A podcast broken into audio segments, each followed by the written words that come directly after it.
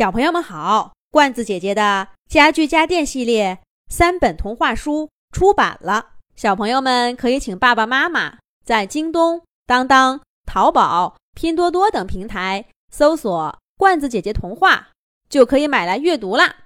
这一集的动物西游节目，罐子姐姐继续给小朋友们讲小兔皮皮系列故事《神奇乐园》的第五集。老师，老师。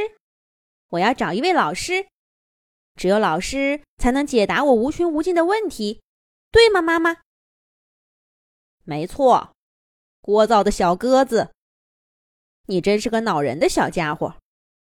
来，把这吃了。你瞧瞧你瘦的，你的哥哥姐姐都快会飞了，你还是那么小。好的，妈妈。可是我该去哪儿找一位老师呢？哎，为什么你不是一位老师呢？那样我的问题现在就有人回答了。妈妈，妈妈，那只最小的鸽子从不肯停下说话的嘴巴。鸽子妈妈终于受不了了，飞出了窝。另外三只同窝的小鸽子也踉踉跄跄的跟上了妈妈的翅膀。妈妈，你们去哪儿？妈妈，等等我！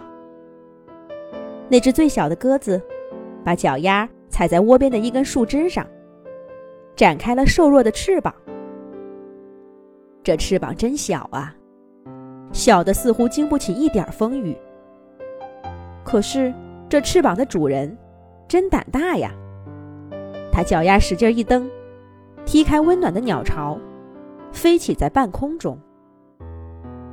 不过，它的身体很快往下一沉，那对小小的翅膀好似承受不了这具瘦弱的身体，但它们依旧倔强地展开，不屈地来回扇动，哪怕快落到地上，也不肯放弃。那对小小的翅膀没有辜负主人的期待，终于灵巧地飞起来了。我学会飞了。我学会飞啦！小鸽子高兴地喊着，那声音不再尖细，变得越来越柔和，比最清澈的山泉还要悦耳。小小的鸽子长大了，它真厉害，自己就学会了飞行。小兔皮皮看在眼里，由衷地赞叹着。可是他的那些问题呢？他要去哪儿问？这个事儿倒是用不着皮皮操心。学会了飞，小鸽子只是短暂的开心了一下，就叫喊着：“我要去找一位老师！我要去找一位老师！”他很快就把这片岸边的空地走了个遍。这里有许多鸽子家庭。年老的、年轻的、年少的、童年的鸽子，到处都是。小鸽子每看到一只，就问上一句：“你是一位老师吗？”可他得到的答案总是否定的。在这座全是鸽子的小小村落，并没有哪怕一位老师。孩子，我那么说。是为了应付你小时候那些恼人的问题呀！你总是问个不停，问得我头疼。我总得想办法让你别再问下去了。你现在长大了，忘了那些问题吧。咱们这儿没什么老师，谁也不知道老师是干什么的。鸽子妈妈对眼前的孩子说道。那只曾经瘦小的鸽子，已经长大了，比妈妈还要高半个头。它的翅膀也不再瘦弱，每一根羽毛都写着无穷的力量。可是它的眼睛还是那么纯真、雪亮，充满了对世界的好奇。哎，好吧，好吧，老师这个词。我的确在外面听说过。你去吧，穿过这片树林，再往前飞。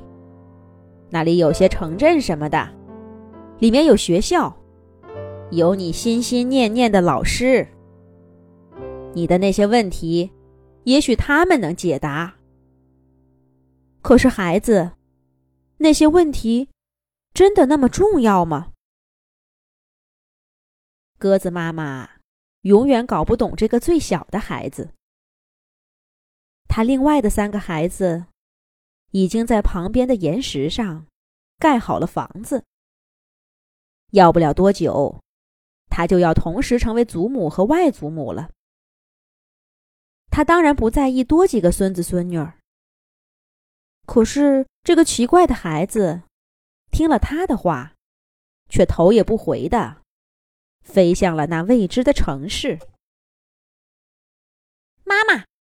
我一定会找到一位老师，问清楚我心里那些问题。小鸽子的身影，连同他接下来的话，一同消失在碧空中。白鸽老师，你去哪儿？带上我呀！小兔皮皮这下确定，这才是白鸽老师。他在神奇乐园里飞速奔跑。试图跟上白鸽老师的翅膀。很快，岩石上的鸽子村落，在他身边消失了。这一回，小兔皮皮又去哪儿了呢？咱们下一集再讲。